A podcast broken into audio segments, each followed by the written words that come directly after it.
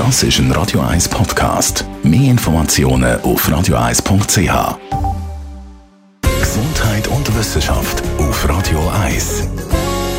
Wer im Internet nach der grossen Liebe sucht, wird nicht hinten anstehen. Wie eine Studie jetzt gezeigt hat, suchen die meisten Online-Dater nämlich nach Partnern, die deutlich attraktiver sind als sie selber. Das hat die Studie von US-Forschern der Universität Michigan ergeben. Tina Eck, US-Korrespondentin, jetzt ist ja Attraktivität sehr subjektiv. Wie ist denn Anziehungskraft oder eben Attraktivität überhaupt bestimmt worden bei dieser Studie? Ja, Attraktivität ist in der Tat sehr, sehr subjektiv. Aber bei dieser Studie wurde ein neues System angewendet.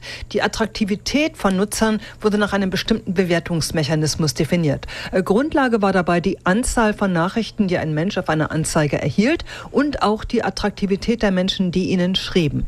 Große Aufmerksamkeit erhöht die Attraktivität, macht also auch die Angeschriebenen begehrenswerter. Und äh, je attraktiver derjenige, der antwortet, desto mehr steigt auch das Selbstwertgefühl des oder der nicht so attraktiven. Wie schon das sehen, wie verhält sich die Online-Date? Zahlt sich da Beharrlichkeit aus? Ja, beim Online-Dating, da haben die Suchenden nach dieser Studie weniger Angst vor Ablehnung. Es ist ja nicht so harsh wie im richtigen Leben. Beim Online-Dating kommt im schlimmsten Fall einfach keine Antwort. Und die Studie hat auch herausgefunden, dass beziehungswillige Menschen im Internet längere Nachrichten an Menschen schreiben, die attraktiver sind als sie.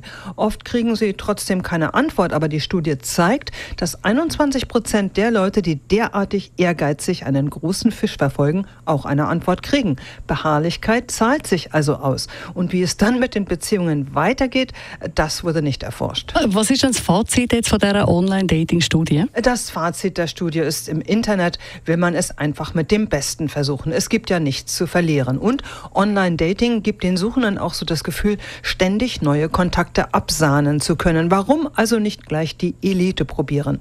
Aber selbst die Forscher schränken ein, dass natürlich auch beim Online-Dating andere Werte zählen als die Attraktivität. Also etwa eine tolle Kommunikation via E-Mail.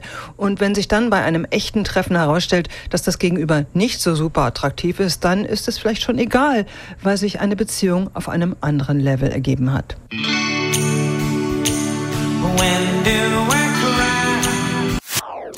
Das ist ein Radio 1 Podcast. Mehr Informationen auf radio1.ch.